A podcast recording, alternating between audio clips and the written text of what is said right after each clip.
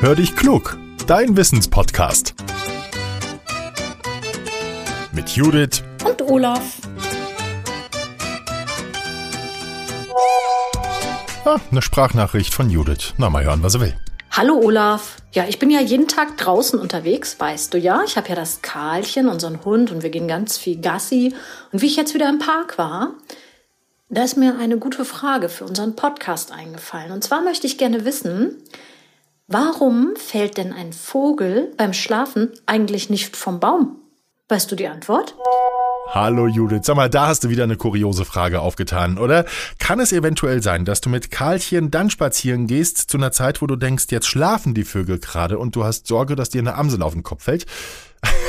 also, ich habe mich das noch nie gefragt, finde es aber super spannend und deswegen habe ich mal recherchiert. Wir haben nämlich auch ganz viele Vögel bei uns im Garten.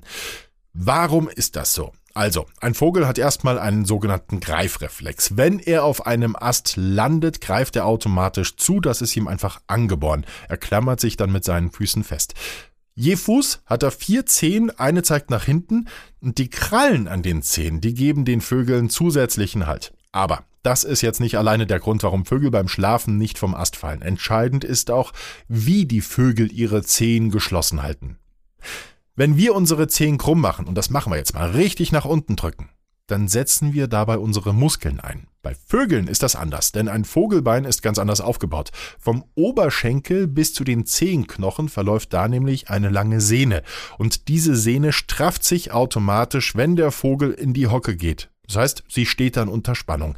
Weil die Sehne jetzt mit den Zehenknochen verbunden ist, zieht sie an ihnen und dadurch krümmen sich die Zehen, sie können zupacken. Der Vogel klammert sich fest, ohne Muskeln einzusetzen. Und das ist auch verdammt wichtig, dass er keine Muskeln einsetzen muss, um sich festzuhalten, denn die Muskeln entspannen sich im Schlaf, sie werden schlaff. Der Vogel könnte also tatsächlich vom Baum fallen, wenn's so wäre wie bei uns. Bei uns ist das nämlich so, wenn wir uns hinhocken und dann einschlafen, dann kippen wir irgendwann um.